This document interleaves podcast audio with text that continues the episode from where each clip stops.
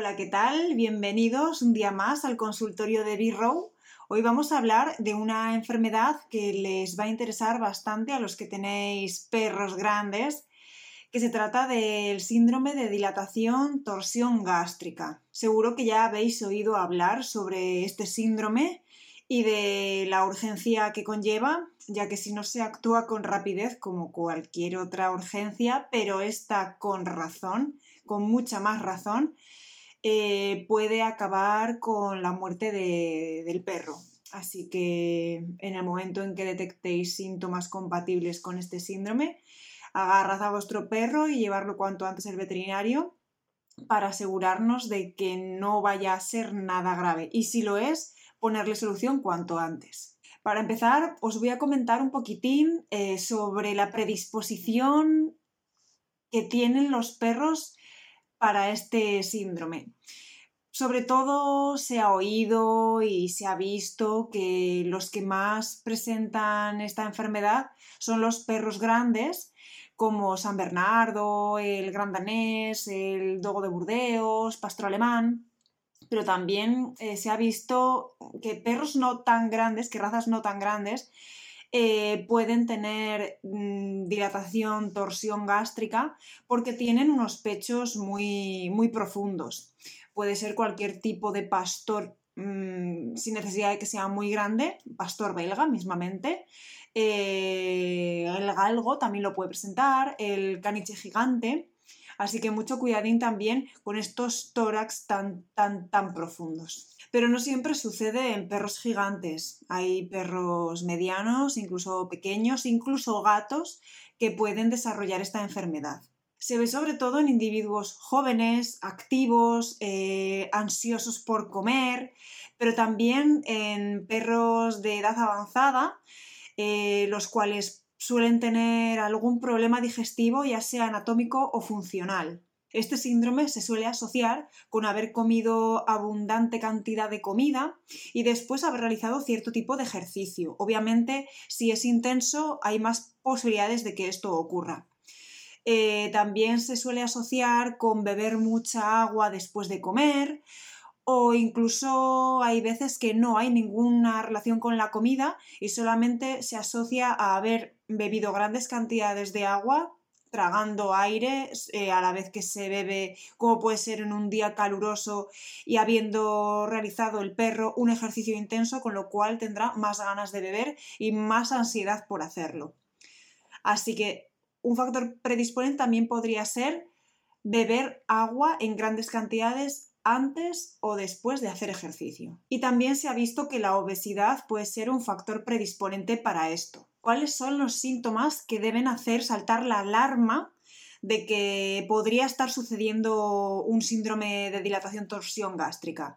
Pues evidentemente un abultamiento del vientre, sobre todo de la parte izquierda del perro, el perro va a estar muy incómodo, no va a saber dónde colocarse, ya que esta enfermedad es muy dolorosa. Para ello también le vamos a ver inquieto, jadeando, incluso babeando. Y lo más característico de este síndrome es eh, los intentos que tiene el perro por vomitar o eructar sin conseguirlo y conforme pasa el tiempo podemos ver que el abdomen cada vez se hincha más y obviamente el perro está cada vez más incómodo y con mucho dolor. Bueno, ¿y qué ocurre en este síndrome? ¿Qué le pasa al estómago para, para ocurrírsele hincharse de esa manera y que el perro no pueda vaciarlo por sí mismo? Bueno, pues aquí os enseño una imagen de un perro panza arriba, ¿vale? De manera que esta es su extremidad izquierda y esta es su extremidad derecha. Y bueno, ya veis, en la primera imagen es un estómago normal, ¿vale? Veis la entrada del estómago hacia la parte central del cuerpo del perro, un poquito más hacia la izquierda. Y bueno, por ahí entraría el alimento, ¿vale? Luego está lo que sería el estómago en sí y la salida del estómago, que se llama píloro, y se encuentra a la derecha del cuerpo del perro. Bueno, pues veis en las siguientes imágenes que se suceden cómo el píloro, lo que debería estar en la parte derecha del perro, va colocándose justo sobre la entrada del estómago, en, la parte izquierda. ¿Qué ocurre al, al posicionarse así el estómago? Pues obviamente que cierra la entrada y cierra la salida sin posibilidad de que el contenido vaya ni para adelante ni para atrás.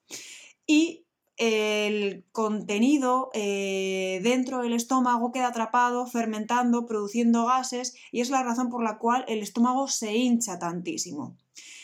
Y por ello el perro intenta vomitar porque tiene muchas molestias y no lo consigue porque tiene, tiene la, la entrada totalmente cerrada.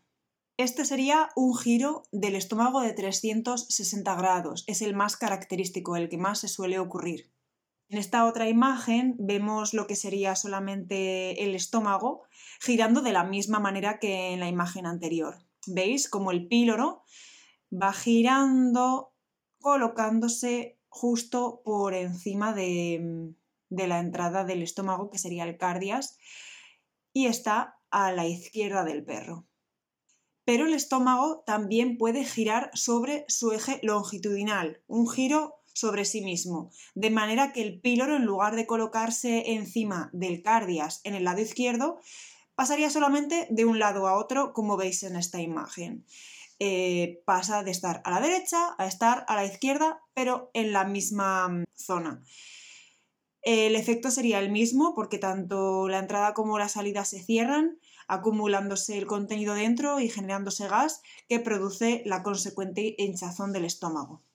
El estómago, al girar sobre sí mismo, arrastra consigo órganos como el bazo y también vasos sanguíneos, haciendo que al igual que se cierran tanto la entrada como la salida del estómago, se obstruya el flujo sanguíneo y con ello eh, compromete mucho el trabajo del corazón, reduce la presión arterial y puede conducir todo ello a un shock y finalmente a la muerte si no se actúa con rapidez. Por otro lado, al estar tan hinchado el estómago, comprime los pulmones, de manera que no se pueden expandir para realizar una respiración normal. Por eso el perro se encuentra tan jadeoso y fatigado. Este compromiso de, de, la circulación y de la respiración son un factor a tener en cuenta a la hora de intervenirlo quirúrgicamente, ya que por ello podría haber más complicaciones de las esperadas razón de más para actuar cuanto antes en estos casos. Pero puede ocurrir que el estómago no gire, sino que solamente se dilate. La dilatación del estómago en muchos casos eh, es el paso previo a que el estómago gire y no al revés. Con lo cual, mm, si solamente tenemos dilatación del estómago no tendríamos tantas complicaciones ni tanto compromiso vascular y respiratorio como cuando gira el estómago, pero igualmente tenemos que considerarle una urgencia porque el perro se encuentra muy dolorido y el mismo estómago al estar tan hinchado puede tener en sí mismo compromiso vascular porque no recibe el oxígeno que necesita y puede derivar en necrosis. Así que igualmente hay que considerar la urgencia. Y bueno, ¿qué podemos hacer nosotros para prevenir este tipo de situaciones? Ya que una vez que han ocurrido no nos queda otra que detectarlo a tiempo y marchar corriendo al veterinario para que se encargue él de lo que tenga que hacer. Bueno, pues todo aquel que tenga eh, algún ejemplar de las razas predispuestas, seguramente que su veterinario ya le ha indicado o le ha aconsejado hacer una intervención que es muy sencilla Mm, y, no supone ninguna complicación ni dolor del perro, que se trata de la gastropexia, que no es más ni menos que fijar al estómago a la, a la pared abdominal, en concreto la zona del píloro, lo que hemos visto que se encuentra a la derecha y es lo que, lo que suele girar y colocarse encima de, del cardias a la izquierda pues fijan esa zona a, la, pared abdominal, a la derecha. Y así, si en algún momento al estómago le da por dilatarse o moverse en exceso, eh, el píloro no va a ser capaz de colocarse al otro lado. Y esta gastropexia se suele hacer en individuos jóvenes. Ya os digo que es muy sencilla, indolora sobre todo si se hace mediante la paroscopia. Esta técnica se realiza a todos los que pasan por quirófano después de haber tenido esta enfermedad eh, ya que los que han padecido este síndrome una vez es muy fácil que lo vuelvan a sufrir eh, otras veces. Así que hay que prevenir al máximo que vuelva a ocurrir. Más cosillas que podemos poner en práctica para evitar este tipo de síndromes, aunque no tengamos razas predispuestas, sería una alimentación adecuada. Obviamente yo os voy a recomendar una alimentación natural. Repartir la alimentación en tomas, sobre todo en animales grandes que requieren grandes cantidades de comida o en animales jóvenes o de trabajo que de cierto modo requieren grandes cantidades de comida para mantener su condición corporal adecuada. Además, el hecho de darles alimentación natural va a evitar que tengan necesidad de beber agua inmediatamente después de haber comido, cosa que puede favorecer la dilatación torsión gástrica. ¿Por qué? Porque el perro come la cantidad que tiene que comer, que es bastante grande, luego bebe y ¿qué ocurre? Que los granos de pienso se hinchan y el estómago con ellos. Y claro, esto no, no es sano, se mire por donde se mire. Y con la dieta natural evitamos que el perro sienta esa sed, porque ya eh, incluye un porcentaje muy elevado de agua. Desde luego, nada de hacer ejercicio intenso ni inmediatamente antes ni inmediatamente después de que el perro haya comido.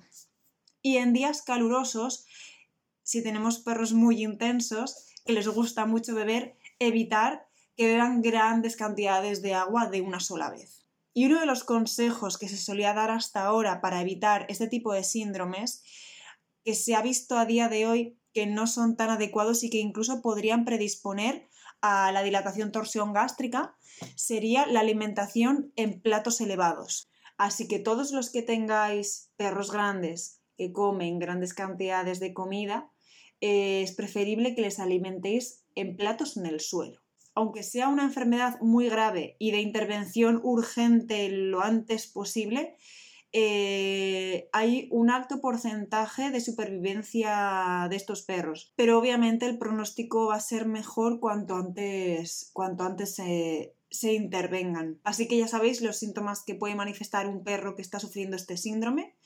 Así que no se os va a pasar por alto ya nunca más. Espero que os haya resultado de utilidad y nos vemos en el próximo consultorio. Hasta luego.